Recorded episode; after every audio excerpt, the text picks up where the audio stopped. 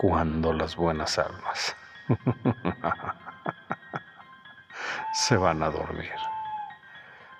Y el manto de la noche nos cubre con su negrura. Te encuentras a nuestra merced, a un paso de estar entre las sombras de tus demonios, sucubus que te quieren poseer, incubus que te llevarán a el lado oscuro de la luna, de la luna, de la luna.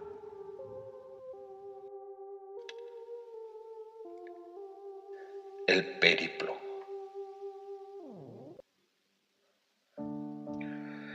Si alguien se detiene frente al número 85 de la calle 16 de septiembre en la colonia Independencia, verá solamente los despojos de lo que anteriormente fuera una casa normal.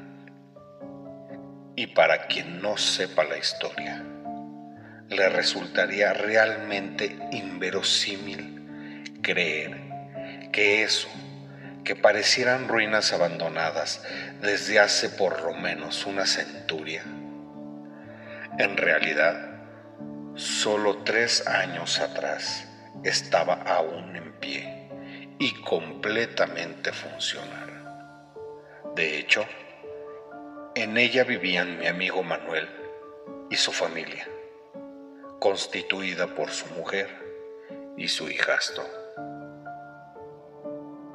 Por mi parte, no puedo recordar con precisión cuándo comenzó a cambiar su vida, pero lo que sí puedo testimoniar es que en el transcurso del año del 2016 se cambiaron de domicilio cuando menos 13 veces antes de terminar instalándose en la casa en la que él finalmente moriría. Todo comenzó en aquel domicilio. Yo los visitaba regularmente, pues teníamos intención de formar una banda. Y ensayábamos unas tres veces por semana. Su modo de vivir siempre fue normal hasta ese lunes de noviembre en que llegué como de costumbre. Y lo que vi no pudo menos que sobresaltarme, pues en mi amigo se advertía una inquietud evidente desde la primera vista. Estaba completamente bañado en sudor y se notaba molesto. Me saludó de mala gana y me invitó a pasar. Me ofreció un asiento en la sala y me pidió que ese día no ensayáramos, porque el fin de semana había tenido una serie de situaciones que lo tenían bastante estresado. Le pregunté sobre ello y él, con la cabeza agachada, me dijo tranquilamente que no era grave, pero sí cansado. A partir de ahí, no volví a verlo bien. Resulta que de pronto había comenzado a suceder cosas inexplicables, sobre todo por las noches. Me comentó que a su mujer en dos ocasiones se le había parecido un espectro de un militar. Y él, por su parte, siempre sentía estar bajo mucha presión física, que lo agotaba demasiado. Cabe aclarar que aunque él siempre fue de complexión robusta, también era deportista, jugaba básquetbol y era bueno en ello. Pero a partir de todo esto que me platicaba, dejó de jugar y comenzó a engordar de una forma acelerada.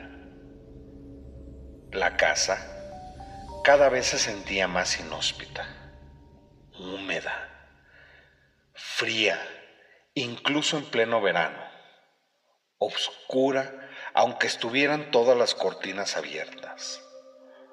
Daba la sensación de que siempre hubiera una atroz tormenta en el exterior, como si al entrar en aquella casa uno se aislara del mundo. Inclusive, llegué a identificar una especie de aroma indefinible y desagradable, que no era algo reconocible, pero daba la sensación de descomposición o de enfermedad.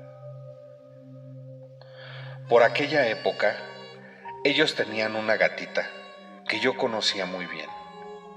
Y también fui testigo de la transformación del pobre animal, de cómo se fue volviendo más y más huraña, hasta volverse francamente agresiva y vivir atrás de los muebles, hasta que un buen día me comentaron que terminó yéndose de la casa para no volver.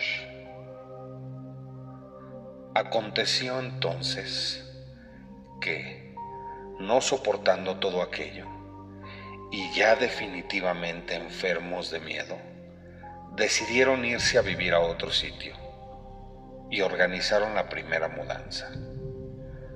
Fue cuando empezó el periplo. Recuerdo que me costó tanto trabajo seguirles el rastro que eventualmente un día no supe a dónde se habían cambiado y dejé de verlos. Hasta un buen día en el que mi madre me comentó que Manuel había llamado a su casa y me dejó una dirección. Con muchas ganas de verlo, me dispuse a localizar su nueva dirección. Al volver a verlo, no lo reconocí. Era una mole que producía mucho ruido al respirar y que se movía con una dificultad enorme. Yo aún no salí de mi asombro cuando comenzó a platicarme de cómo se sangraba de las ingles si intentaba caminar o hacer ejercicio de sus dolores de espalda, de la necesidad de estar tomando medicamentos para evitar un infarto. En medio de la plática más bizarra que tuve en mi vida, me platicó entre risas que había sufrido una tromboflebitis y que las venas de sus piernas habían reventado. Fui testigo de cómo le supuraba agua de las heridas y de cómo se hacía un pequeño charco en donde se paraba. Ese día, cuando me despedí, me miró a los ojos y con un profundo miedo me suplicó que no dejara de visitarlo, porque tenía miedo. Aquello que los aterrorizó en la casa de 16 de septiembre se había ido con ellos a través de todas las casas en las que vivieron, hasta que resignados se quedaron en la última.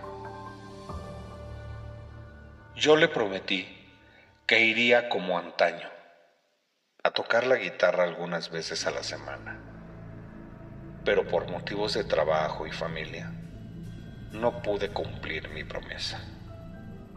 Sin embargo, un día en el que lo visité, me contó cómo había tenido un desdoblamiento y había visto su cuerpo yaciente en el sofá.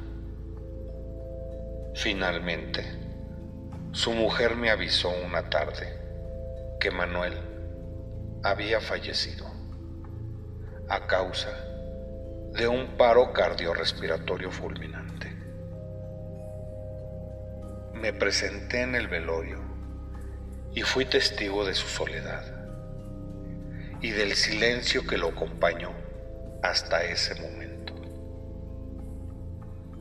De la casa de 16 de septiembre, solo sé que cuando ellos la dejaron, se veía ya algo deteriorada. Los dueños le hicieron los arreglos pertinentes para volver a rentarla, pero nadie duraba más de un mes hasta que finalmente la losa de entrepiso colapsó y el ayuntamiento obligó a los dueños a derribarla. Creo recordar que el dueño también falleció y la familia se desentendió definitivamente, abandonándola. El ritmo de deterioro fue impresionante. Secciones completas de la estructura se desprendían como arrancadas por una fuerza invisible en días de lluvia, en días de viento, como si el sol resquebrajara sus muros y los volviera talco. Las casas aledañas, sin embargo, no tienen daño alguno, a pesar de estar en idénticas condiciones climáticas y de uso. Son casas no demasiado antiguas, no para llegar a ese nivel de deterioro. Por más descuido que se les haya hecho.